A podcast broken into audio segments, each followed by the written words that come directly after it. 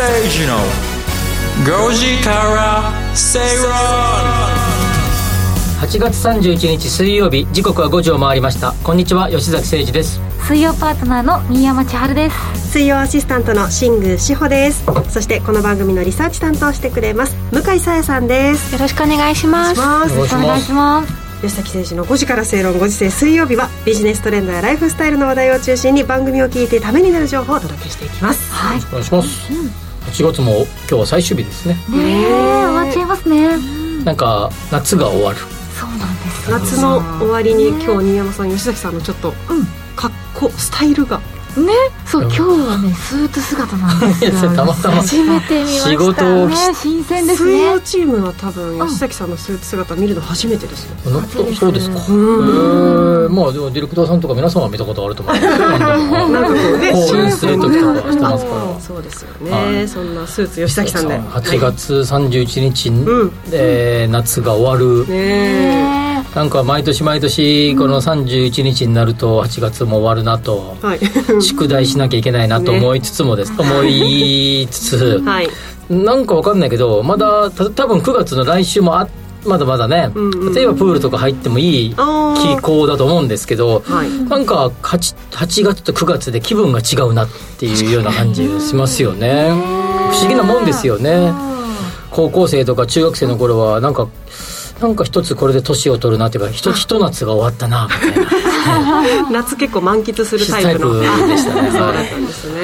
先週ちょっとお話ししたあの、あっち高校野球のですね、あのえ優勝の仙台育英の監督ですね、末渡監督。監督。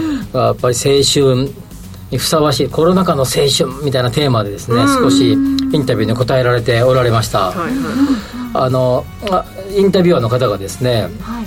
えー今年の3月3年生は入学した入学した時から新型コロナウイルスの感染に翻弄されていまきましたと、うん。それを乗り越えての優勝。3年生にどんな言葉をかけたいですかということに対しての回答がですね、えー素晴らしかったなって話を前回したんですが。先週ねしましたね。はいそれを全文を読んでみようということで、女優新山千春がですね 今からですねじゃあえーこのここからですね一部を。ここここからこのこここのですよこれこれ。はい。はいいきますよ。インタビューの抜粋をでははい。読んでいただけるそうです。こんな大事なことを私が読んでい。いんです。か、はい。そうですしかもきっと噛むだって今聞いた行きましょう行きましょう。えいきますよ。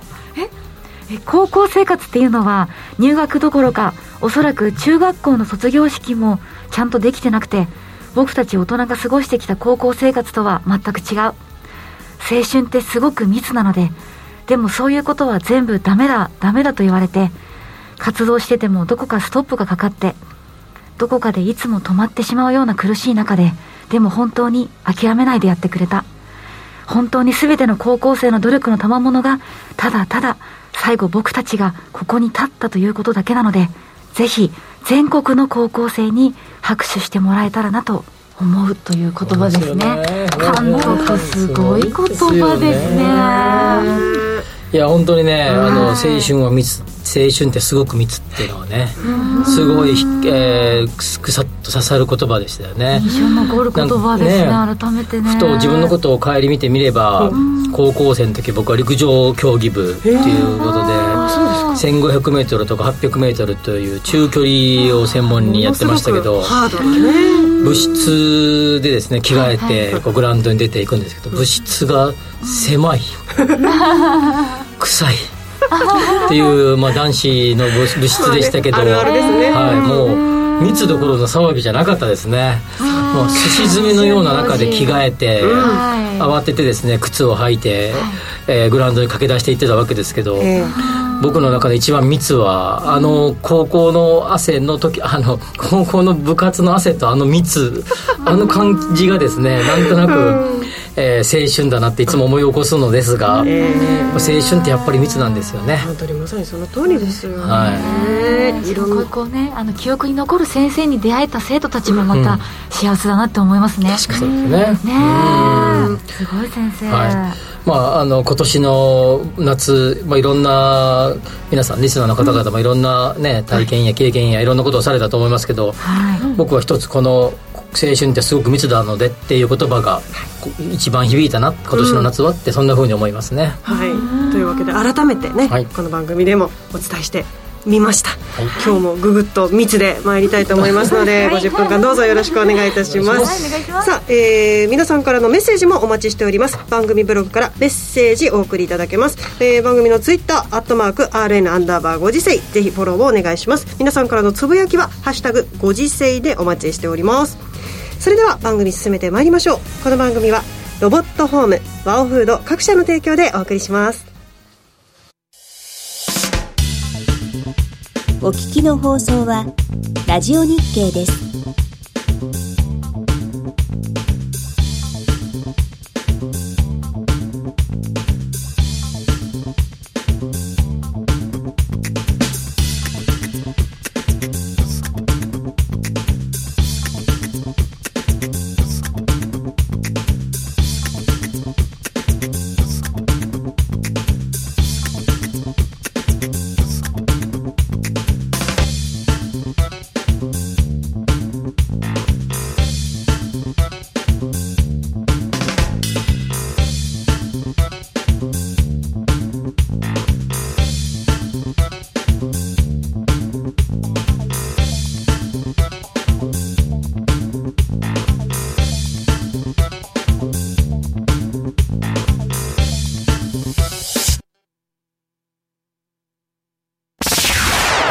崎誠二の5時から正論。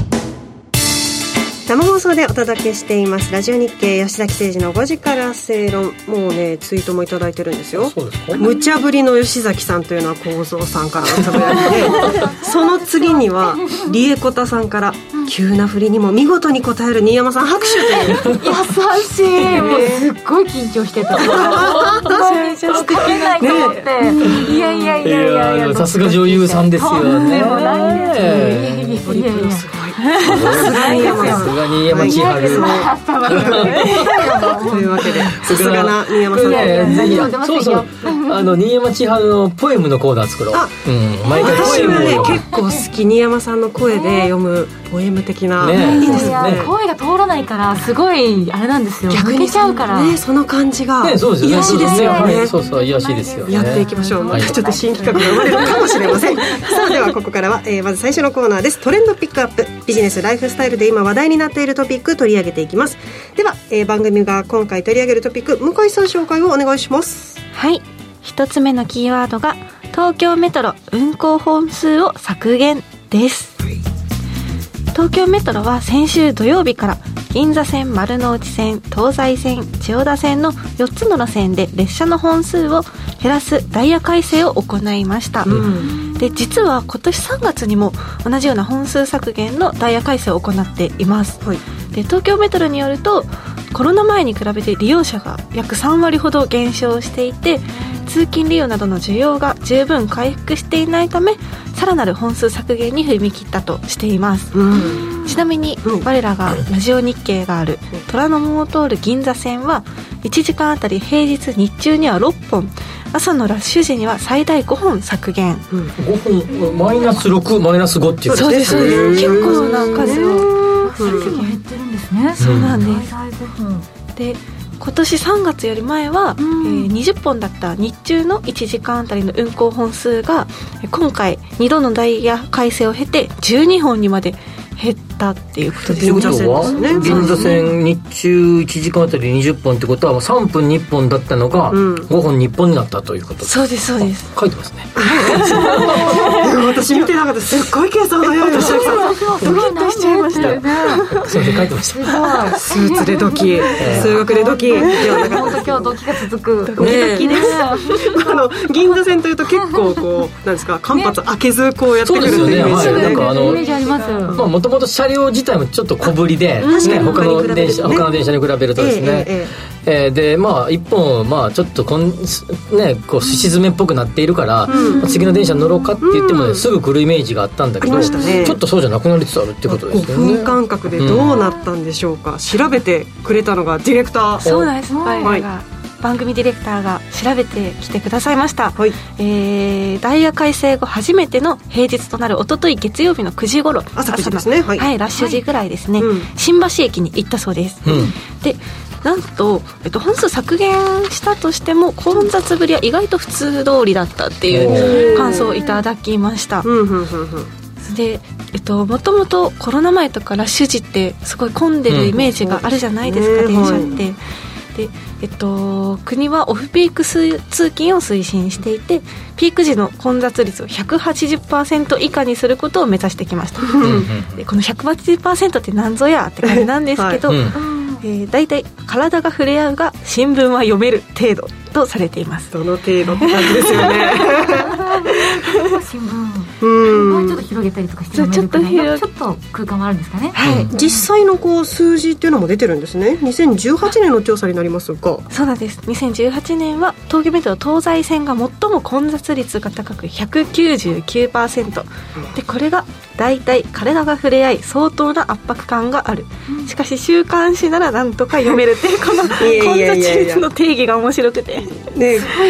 これちょっとイラストで混雑率の目安っていうのをあの資料にあの貼り付けてもらってるんですけど、はいこれ200%週刊誌読めるかなって感じじゃないですかどうしても読みたいこれでもよくこの指標として新聞を広げて読めるとか新週刊誌をって言うけど、最近の東京メトロ乗っていて新聞を読んでる人はほとんど見かけないですよねこういう折り方をしてるね昔はいたけどね、えはい週刊誌も確かにいない刊誌なんてほぼほぼゼロに近いんじゃないですか大体携帯ね携帯ですよねモバイルで昔はなんか発売日にジャンプを読んでるとかマガジンを読んでるみたいな サラリーマンの方いらっしゃいましたけど今見たことがないねほぼね。確かに。ちょっとやっぱり言い方を変えた方がいいかもしれない今のスマホなんで別に全然200 180%でも全然見れるけどスマホだったらねね。って感じはありますけれども、ね。イヤホンが外れちゃうとか。ああ流線だと引っかかるみたいな。そんなんね。あのリュックをあの、ま、さ逆さまにしなくても良いとかってこ いいですね。新たな例え例が。とでトイレトイレが。出てきましたが、はそこではなくてというところなんですけどもね、はい。やっぱでもまずメトロで、えー、と銀座線丸の内線この2つは、はい。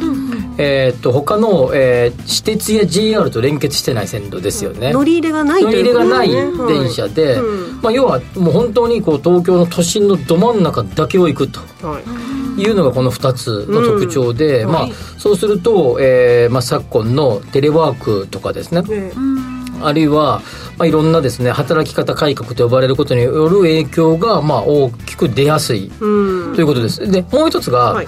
えー東西線とか千代田線なんかは、まあ、あ乗りと東西線は JR との乗り入れ、ええ。ー千代田線もあ千代田線も JR だね、うん。の乗り入れ。どっちも JR、JR の乗り入れですね。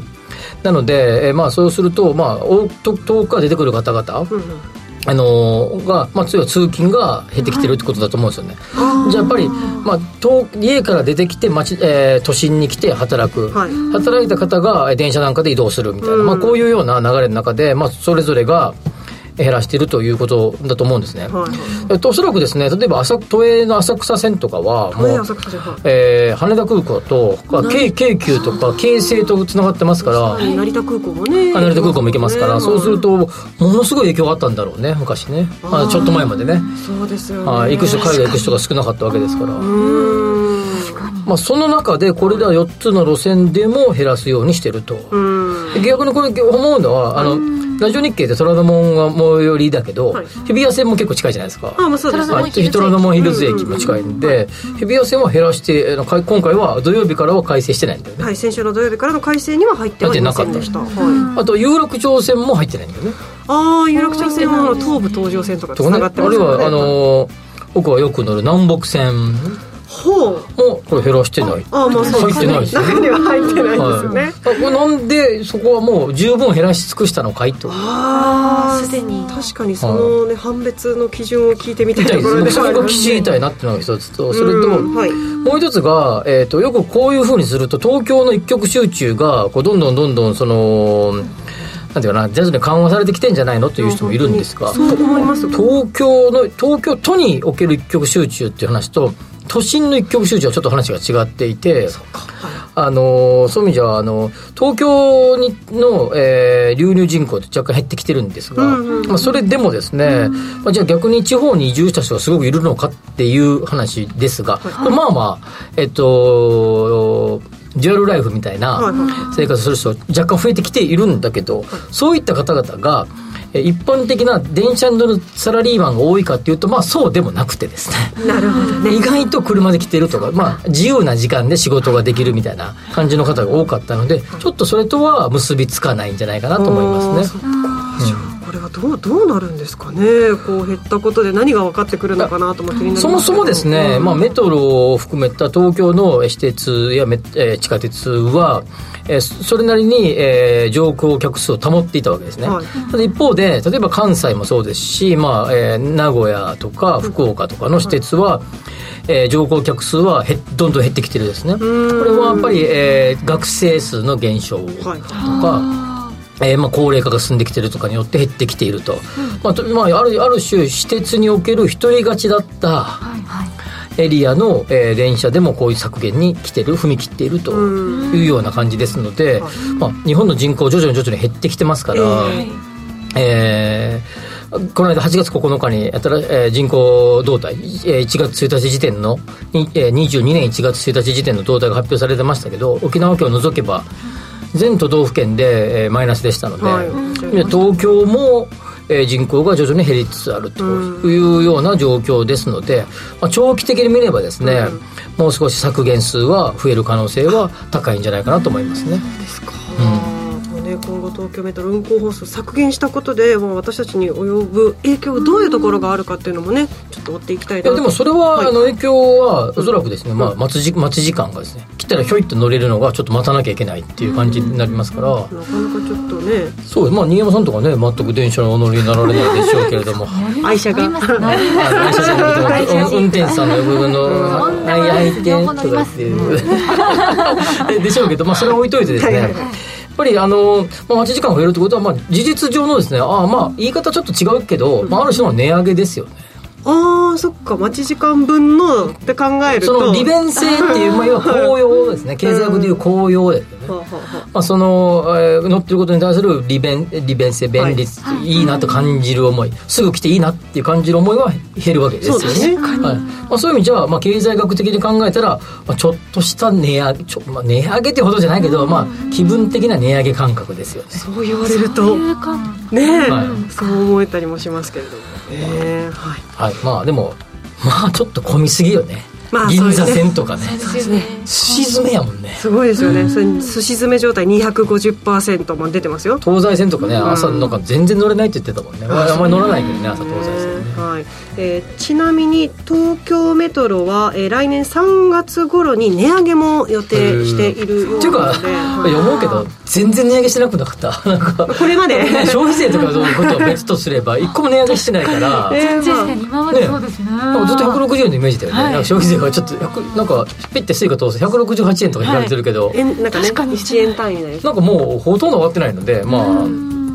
えー情報が来ました、えー現在切符だと170円のものが、スイカって168円だよね。あそうですね。ん来年からは180円。ああでも都営は200円だよね200円 ,200 円ちょっとぐらいするよね。ちょっとねちょっと高かったよね、ちょっとそのま辺も、あ、でも、でも、はい。でもずっと上げてなさすぎじゃね？まあ確かにそう他の物価がね上がってるのを考えたらタクシーなんてすごい上がったもんね。確かになんかのあんまり乗らないけど京王とか、けなんかああいう施設とかなんか114円から100 230円乗れるでしょ？えー、あ違ったっけ？なんかその話が安かった気どこかがするけど。の時代で止まってるかもしれないすいません。あのおじさんの発言すいませんでいえいえし追加で情報を調べてみたいと思います。今日は東京メトロの運行本数削減についてお話を伺いお話ししました。向井さんには来週も話題のトピック取り上げてもらいます、はい。以上トレンドピックアップのコーナーでした吉坂誠二の5時から正論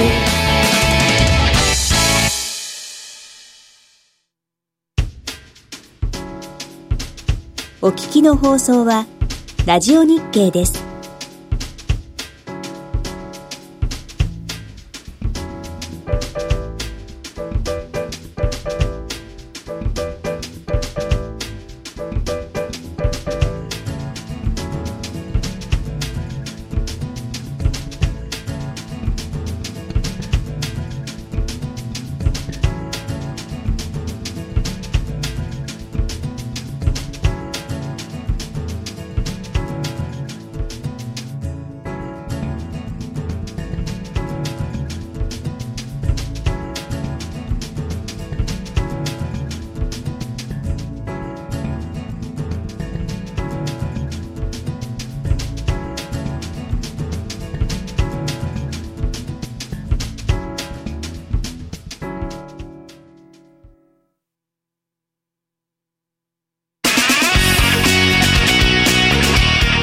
崎誠二の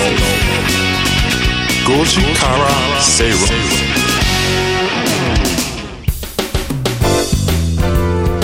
生放送でお届けしています。ラジオ日経吉崎誠二の5時から正論5時制水曜日です、えー追加情報来ました、えー都営地下鉄のお運賃が180円、そして吉崎さん失礼しました。東急130円だそうです。へーそうですかね。ね。まあ乗らないからよくわかんない。スイカね使うとかねそうなんですよ。ねパスも使うとかあるからなかなか意識しないですよね。そうなんですよね。値段までね見なかったりとかしてましたけど、そっかというところもありましたけど、はい。ではではここからは数字といえどもリートスタディのコーナーに行きたいと思います、不動産投資を身近なものとして考えていきましょうというコーナーです。今日はどんなネタでいきましょう今日はですね、えー、と最近なんかいろいろマニアックな話とか多かったんで、えーリゾートリートの話をしようかなと一瞬思ったんだけど、はいはいちょっとマニアックな話が続いたなと、関西系リートとかですね。あのですね。地政学リスクとリートの関係とかちょっとマニアが続いたのでちょっと逆に、まあ、リスナーの方に、あーえっ、と、リートとかに詳しい方にとってはですね、はい。えーちょっと、まあ、簡単すぎるお話かもしれませんが、一方でまだリートとかほとんど投資されたことがないっていう方にはですね、これまで比較的、えー難しい話が続いたと思いましたので、今日は、えー J リートの魅力みたいなんですね、お話をしてみようかなと思います。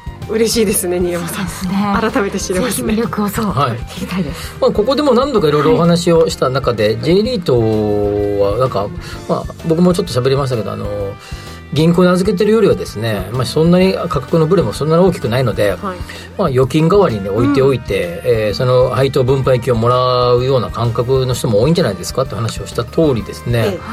まああのえーリートの、えー投資にはですねさまざ、まな観点から魅力があると言われていて、えまあ、これあのいくつかの、まあまあ、上げればですね、もう僕だけであのあ価格比較的ブレ幅がちっちゃいとか、めちゃめちゃ細かく話をすればですね、株式のボラタリティとリートのボラタリティを見ればですね、リートの方が多分低いは、ボラタリティが薄いはずなので、うん。まあ、そういうのも魅力なんだけど、えその話をするとちょっと難易度が上がってくるので、ですね。難易度を落としてですね、より簡単にということはですか？はい。魅力を5つほどお話をしてみたいなと思います。一つはですね、実物不動産投資との比較という観点です。はい、不動産に直接例えばそこにビルがありますからあのビルを、えー、825億で買いました。これ825億必要ですから。そうそれはなんか無理な気が かなりしますもうねえーあるいは投資用のマンションワンルームマンションとか、まあ、2 3 0 0 0万ぐらい新築でいくと、まあ、中古で買うと1000万台やつもありますけどっていうような感じですが、まあ、そうえっ、とここの間ねあのえーえー三井系のリートの話をしましたが、はい。あのパークアクシスとかね、うんり話をしましたけど。はい。あれなんかもそうですけど、まあ、要はワンルームマンションばっかりドワーッと入っててですね、まあ、ああいうのを、まあ、リートで買うのか実物不動産で買うのかって考えた時にですね、まあ、え東証のマンションを実際に購入すると、まあ、先ほど言ったような数千万ぐらいかかると、うん。一方で J リートを買うとですね、まあ、安かったら1万円前後。えーまあ、高かったらまあ70万とか80万、まあ、100万100 3桁いく銘柄はほとんどないはずなんで、その間の金額でですね買えるっていうのはですね一つの魅力だと思います。高くても100万円以内。はい、まあまああの時によりますけど、まあ、大体の大幅目安ではそんな感じ、はいはい。でそうするとですね、まあ、とりあえず不動産投資をしてみようっていう方が、まあ、まずちょっとちょっと怖いよと。いきなり買うのはねっていう実物をね。まあ、いきなり買う人いっぱいいますけど、あそうなんですか。えーねあのーまあ、まだまだ、私まだ学生だからとかですね、まだ私収入が少ないんでっていうような方々はもしかすると、不動産投資に興味がある方はまずリートから始めてみるのがいいかもねということです、でその際にですね、えー不動産を実際実物を買う時ですね不動産会社さんとか、投資用の不動産を多く扱っている業者さんとかに、えーお問い合わせしてとかあるいはセミナーとかに行って、そこで物件をこう斡旋してもらうわけですけれども、えーリートだったらですねえーネット証券なんかを持ってればですね、まあ、スマホ一つではい。すぐ買えますから口座がさえ開いておけばですね。そうですよね。株とかやってらっしゃる方は、はい。そこの口座でそのできちゃうパターンも多いと。多いじゃんですよ。全部税全部。税リートは全銘柄上場株式と全く同じなので上場してる、えーリートのことを J リートって言いますから、はいはいはいそう全て61銘柄全銘柄、えーまあその時にあのあの売買停止とかなってたら別ですよ。トラブってて、はい。はいそうじゃなければ基本的には全部、えー買えることになります、おで3つ目がですね、えーえっと重要でどうでいくとですねやっぱポートフォリオの考え方が使えます。はい。人えー一つ、で例えばある、えーマンションを持っていたら、そのマンションの空室率が上がればとか、まあ、起こっちゃいけないけれどもですね、まあ、地震とかですね、なんか災害のことが起こったとしたならば、はい。えーそのエリアでなんかこう大きなトラブルがあった。だけど、えーリートがいろんな各地各地で、えー東京に何物件、福岡で何物件、大阪で何物件みたいな形で、えー例えばエリアを散らしていたとするならばですね、はい。そのエリアでそれぞれリスクが分散されますので、えーえー安価で買ってるんだけど、えーリスク分散もできるということになります。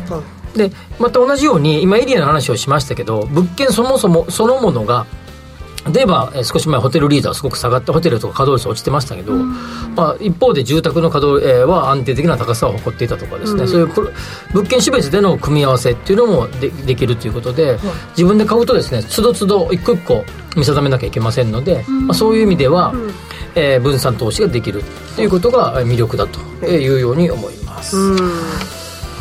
まあ、そういう今挙げましたけれどもえっと他にもですね、えー僕は魅力あると思っていてやはり、えーんえー一銘柄を除いて年2回の配当金がありますか？分配金があります。よね、はい。い、ろいろとご紹介してますもんね、はい。はい。で株式の投資も中間配当と決算配当っていう2回ある銘柄がまあ多いです、まあ、もちろん決算だけあの最終の決算だけのやつもありますけれども、あえー2つ。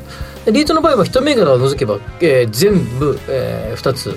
2回。2回、えー配当がありますので、うん。そしてさらにこれぐらい配当しますっていう大方の予測が出てますので、まあ、それを見とけばですね何パーセントの利回りだっていうのがまあ、まあ、大確100%確定ではないけども、はい株式の、えー株式の場合はその企業の業績に応じて予定配当がいくらいくらで例えば1株当たり20円で実際蓋開けてみたら18円とか、えーよかったら22円とかしたりする例がありますけど、不動産の賃料が原資なのでそうすると賃料ってその半年ぐらいそんな大してそんな大きく変わりませんから。変わらないですよね、変わっちゃった。大体3200円です予測の予想の分配金がっていうとまあ大体それぐらいになると、そこのブレもそこまで。大きくないっていうことですね。うん。まあ、そういうのもまあ魅力の一つかなというように思います、まあ、そういう意味じゃ、えっと、絶対とは言い切れませんが、まあ、この安定感がある。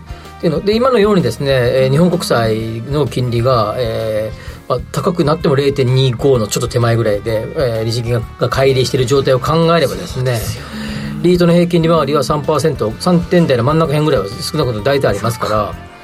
3.5%とか3.7%、まあ、4%弱ぐらいの、えー平均する利回りがあるぶものに入れてた方がですね、まあ、当然その、えー価格そのえー株式に当たるですね、えー投資口価格が下がってくればですねその分はリスクですけども、うんうんうん。まあそんなにですねガーンって、まあ、コロナの時はすごく下がりましたけど、はい。そうでもなければですね勢いよく下がることってあんまないので、去年え今年に入ってここ数ヶ月リート上がってきててその前リートちょっと下がってましたけど、はい。まあ、そういうあそうそうそうそう。長期的なですね このゆじわじわっと上がってじわじわっと下がるみたいなその流れもまあ一つのリートの特徴なので、まあ、読みやすさっていうのもタイミングとかもね、はい。狙いやすいところはねそういうのもポイントだというふうに思いますね。ちょっと貯金の内容を見直したいなと私もそうなんですよね。ジェリートにしようかななんていうふうにも思いましたけれど、はい。はい、教えてもらおうと思います、えーここまでリートスタディのコーナーでした、えーリートについての疑問質問も取り上げていきます。番組ブログにある番組あってメール送信フォームからお送りください。お待ちしています吉イテイ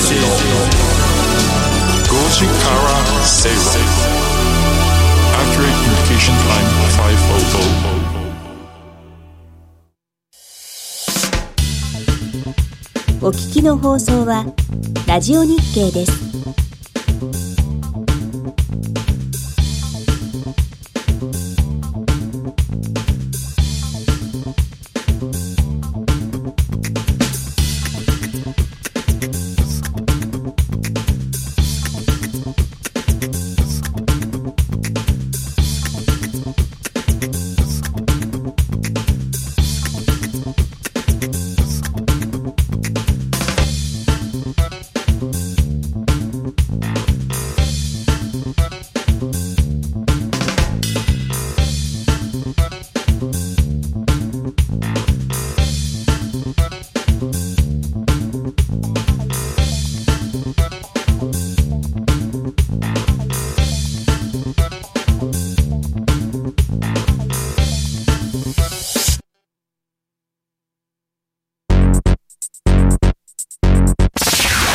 吉崎誠二の5時から正論。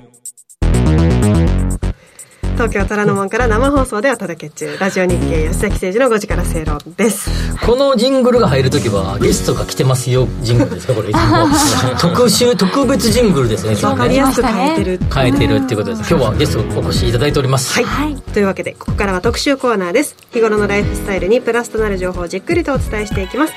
ゲストにお越しいただいていますのはワオフード代表の辻義則さんです。辻さんよろしくお願いいたします。はい、よろしくお願いします。よろしくお願いしま。ますずは辻さんのねご紹介からはい私の方からさせていただきます、えー大学卒業後商社勤務を経て2015年ワオフード株式会社を設立。素材本来の力を生かすというこだわりを大切にしたコールドプレスジュースや植物性発酵飲料を開発販売。コロナ禍を経て健康志向が高まっているというのはこの番組でもねいろいろな場面でご紹介していますが今日は食の分野から健康にアプローチしている辻さんの思いまた会社の今後の方向性などお話を伺っていきます。よろしくお願いします。よろしくお願いします。辻さんはでもあれですねなんかあの真摯な雰囲気ですよね。雰囲気。雰囲気がねなんかこうモテそうなね。モテそうなジェントルマンみたいな英国紳士みたいな。ああ確かに。白シャツが似合白シャツが似合う感じです。よねボタンダウンですからね。まあそれは置いといてですね。肌もツヤツヤツヤでね。え本当に。コールドプレスジュースを飲んでコールドプレスジュースって飲みます？飲みますね。好きですね、はいんそうですよもう生フルーツのもう美味しさがギュッとね、あーお香で美味しいですから、ね。今日も先ほどいただきましたけど、はいめちゃくちゃ美味しかったです、もう。ありがとうございます。いいね。いただきましたけれども。フレッシュさ最高ですね、はい、ありがとうございます。僕も2本1本1本と6割ぐらい飲みましたけどね、はい すごく美味しかったですね。2本目に入ってい。る僕も家でコールドプレスジュースって自分で機械を買ってその機械でこう作ったりするんですけど、結構それってなんかこう朝作ってちょっと飲み残しておいて、えー夕方とか夜帰ってきた時に飲むと結構もうなんかこう色が変わっていたりとかですね、ちょっと味がうんってみたいな感じになってたりするんですけど、これってあのどんなふうな製造とかですねそのどんな家庭でやられてるかそのちょっとその辺のお話をしてほしいなと思うんです。けど原材料とか。そうですね。えー、まあ。うちのこのコールドプレスジュースは、あのいわゆるえっとですね鮮度のまあ超鮮度化、うんうんうん。まあこれをまあ実現した、うん。あの商品ですね。いやまあえっ、と生フルーツうん。に近いそのフレッシュ感ですとか、うん。で無添加なんですけど、まあ、何にも入れなくてですね、あのそのままそのフィーリングが味わえるっていうのを、まあ、実現したまあ商品ですね、であの、えーと畑はあのオーストラリアですね。オーストラリアで、まあ、東京ドーム600個分ぐらいのえ？もう壮大なあのオレンジファーム、はい。はい、で、えー、とここからあの手で一個一個つまんで、でそれをもうそのまま温度とか変えずにですねあのそのままこれ絞って入れただけ、へえうん。いやこれボトリングされてく送られてくるんですか？あえーオーストラリアでもう全部ボトリングまでしちゃいます。そうなんだそうです。でえー、とオーストラリアからもずーっと全部低温輸送です。はい温度管理もしっかりして。ですね。なるほど、これだけフレッシュだとどのぐらい持つんですか？あえー、っとですねこれあの270日。うん長いですよね。そう。でこれの特許か何かもですかこの開発は？あそうですね。これはあの共同的にうん。うちがあの全部独占的にですね、あのやってるあのブランド商品です。へー。確かにこの鮮度をこのペットボトルの中で保って、そうですよね。美味しさとフレッシュさっていうのは飲んでびっくりですよね。ですよね。これは本当そうですよ。僕もほんあのお世辞抜けて本当思いましたね。みんな一口飲んだ時に、ん。え？っていう言葉が出た。美味しいもそうなんですけど新鮮っていうのが一番の感想です。フレッシュさすごいですよそもねそもです。これあの辻さんこれどうしてこういうものを商品を作ろうと思ったんですか？あフルーツが大好きだったんですそうですね。あのまずあの私その商社で仕事していた時ですね、あのよくアメリカ出張行ってたんですよね、であのでたまにあのなんていうんですか日本で電車乗ったりしてる時に、ちょっとやっぱり山手線の中に乗ってる人元気ないな。っ てあの結構下向いててあもう元気ないなって思ってですね、これなんかあの元気にする方法ないかなっうん。て自分で思ってですね、でいろんな国のあの食生活を比較したんですね、そうするとやっぱり日本の人は圧倒的に良質なビタミンの摂取量が圧倒的に少なかったんですね、そう。アメリカとかと比較すると半分ぐらい、で質のいいって考えるともう極端に少ない、うん。でこれもっと良質なビタミンをなんかあのフレッシュなあの美味しくてですね、しかも手軽に身近でっていうあの生活を作り出せたら、あの日本の人らの健康とかあとライフスタイル変わるんじゃないかな。ってちょっと仮説立ててですね、うん。であともう一つはさはされどもあの環境に負荷かけたくないなと、でやっぱりどうしても生オレンジを世界中からこう持ってくると、やっぱりフレートも、あの CO2 排出の問題も結構多く排出するんで,、でこれであればあの全部体の中に入るビタミンなんで、やっぱどうしても生のオレンジですとまあ4割ぐらいしか体に入らない可食分ほとんど皮むいて捨てちゃう。だから廃棄になってしまう廃棄になっちゃうんですよね。ということですね。でこれだともうそのまま全部あの入ってくるのでなんかそういうものをあのを作ろう、うん。と思って、あの世界中のあのオレンジの畑、ブラジルアメリカスペインイタリアで、えーっとイスラエルで南アフリカを全部いろいろ調べて、うん、でそういう中でオーストラリア、南えっと、南半球。空気がきれいなんで、ものすごい空気きれいなんで,、でそこを選んでかつ世界最先端の技術。で、えー低温搾汁で、あの作って。でただあのー我々が参入するま始めるまではやっぱあのなんていうんですかねやっぱほとんど日持ちしないとか、うんうん。そのイメージがありますよね。そうあと価格もなんていうんですかね、600円とかこんな小ボトル。今このペットボトル215ミリ入りのこうねはい。よく牛乳とかあるようなサイズ。あそうそうですね。これで300円前後ぐらいですか？あ、まあ。そうですね。まあえっ、と店によっても若干違うんですけど、まあ280円前後。280円前後。はい、だからまあ買える日常的に、そう。要はあのなんていうんですかね、えー例えばオレンジ3つ買って帰るんであれば、もう本当これ1本。でも同じだけ摂取できちゃうし値よくオレン段ジのどれぐらいの何本ぐらい入ってるんですか？ですねここの小ボトルで2.1個。ただ実際自分であの定期的にオレンジ買ってきてこうやると、うん、なんだあの3個分ぐらい入るじゃん。みたいな、うん、のはありますね。面倒くさかったり大変だったりするじゃないですか。そう。なんですよこうやってやると僕はいつもごかす人いっぱい出るじゃないですか。コールドプレスプレスね。そうす。ると大変なんですよね。そうですね、えうん、でやっぱり、あの日常的に私やっぱりあの健康になってもらいたいっていうやっぱ思いがあってですね、そうするとまあ面倒くさいと、うんまあ毎日できないうん。ではね。続かないんですですよよ続かないね。でゴミ捨てる問題も出るし、はい。や、そそれを僕結構実感してるな。結構家で飲むんだけど、はい。はい、もうすごくそのもうあのカス捨てるのすごい面倒くさいですね。そうですね、はい。そうなんですよね。でまあ先ほどあのテレバッグとかじゃないですけど、うん。あの簡単に冷蔵庫パッて開けてあのすぐリフレッシュできるものってはいはいはい意外とあうん。あいやーそれは言えてるね。もうすぐリフレッシュ。バーッと3時間ぐらい集中画面見て集中してはい。で冷蔵庫パッて開けてパッあフレッシュって言ったら頭もすっきりするんですなりますね。ごいよくイメージわかりますね、そのはい一口飲んだ感じの、あっていうそうそう。感じがそれだったんですね。そう。でそうすると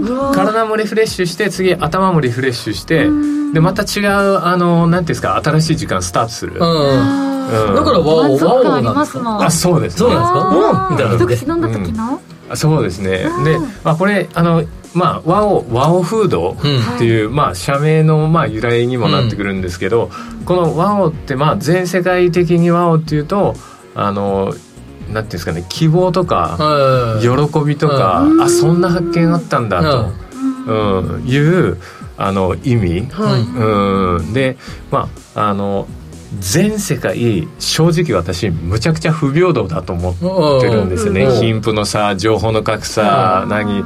で国でいうとあのえっ、と川ががない国もあるし、山ない国もあるし、でも唯一和を驚きとこれあの太陽の意味もあるんですね、和は。そう。で唯一あの太陽だけは全世界の人必ず見れるじゃないですか、でそういう意味であの世界中に希望を与えれるようなグローバルカンパニーになりたいっていうのでこういう名前にしたこれじゃあこん、どこで買えるんですか？そうです。あこれえっとまあえー全国のあのプレミアムスーパー。あちょっと高級志向なちょっと高級プレミアムスーパーであれば、あのいろんなところで買えます、うんはい、でフレーバーも、えーあのオレンジもあればブラッドオレンジもあれば、ピンクグレープフルーツもあれば。さっき俺あのホワイトグレープフルーツうまかったすごい ホワイトグレープフルーツもあれば、あとアップルリンゴもありリンゴ。ますんで皆さんこれ飲んだんでしょそうなんです。美容室でいただいて、はい。その時にうっ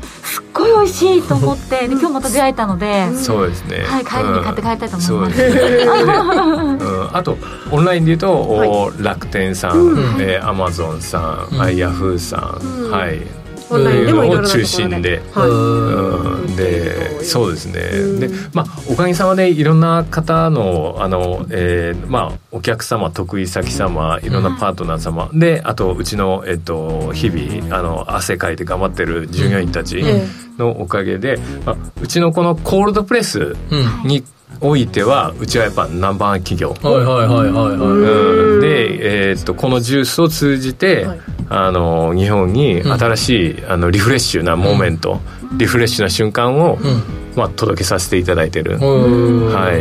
いう感じやっぱでも僕なんかも原稿ぱいね書いてこの月末なんてもう原稿で終われるんですけどコーヒーばっかり飲んでたらなんか休憩がてらにこうぼーっと外見ながら飲むね飲みたいなって今日思いましたね。うん、こういうものが本当にお家に一本入ってると、嬉しいし、リフレッシュしますよね。満足感ありますねすごく。6種類？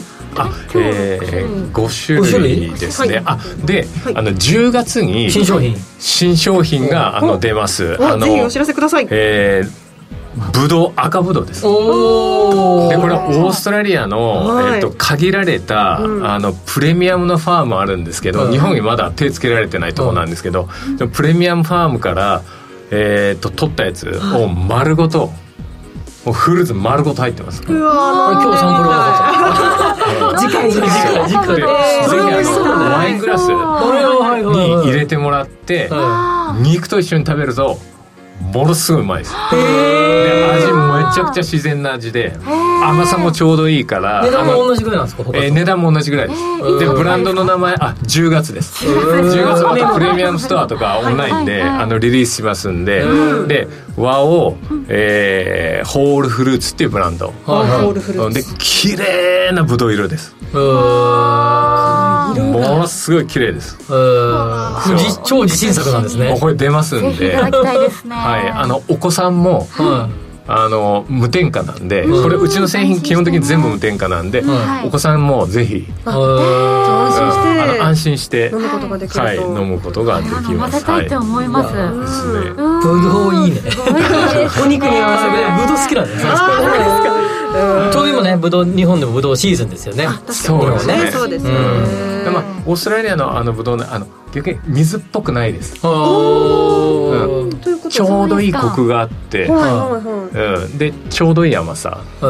えうん、です。ー、楽しみですね。10月に発売です。飲料以外もやってるんですか？あ、えっ、と今飲料以外はあのほとんどやってないですけど、あの今後？はい。はい、あの社会の健康とか、うん。あの環境に寄与できる、あの一つ一つ消費してもらうごとに環境が良くなるような、うん。あのそういう、えっと、プロダクトブランドは、あの出しあの出していく予定です。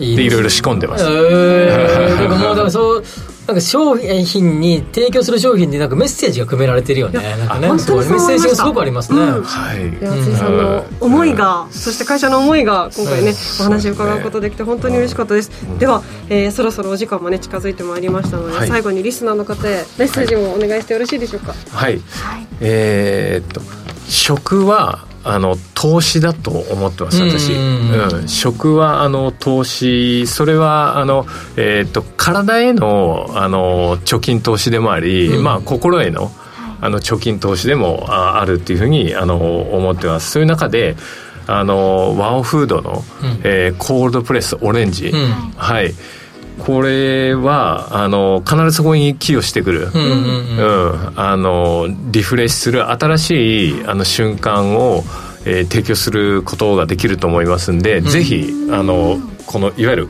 馬っていう瞬間をさっき4時ね40分ぐらい我々はみんなでうまっみんなで馬でした。本当に。これをその日本中の方と、うん。あの分かち合えるとあのいいかな。っていうふうに思って日々ちょっと頑張ってます、なるほどいいはいですね。ねこれからも楽しみにしてます。ええ。10月には新商品も販売ということです、えー本日のゲストはワオフード株式会社の代表辻義則さんでした。辻さんどうもありがとうございました、はい。ありがとうございますありがとうございます新商品が出たらもう一回来てほしいね10月にね。あの呼んでくださいお待ちしてます。ぜひぜひ。新商品飲みながら今度やりましょうというわけです水曜日のこの時間は身近な生活に関する話題やレジャートレンドなど週替わりでウォッチしていきます。どうぞお楽しみに。では、えーそろそろエンディングのお時間です。この番組はロボットホームワオフード各社の提供でお送りしました。なお実際に投資をされる際の判断はご自身でしていただきますようお願いいたします。ツイート来てます。もうそうですか。王子さん、えー職場のリモート会議みんな顔死んでるからこれ買って配ろうかなと。うーん。辻さんどうですか？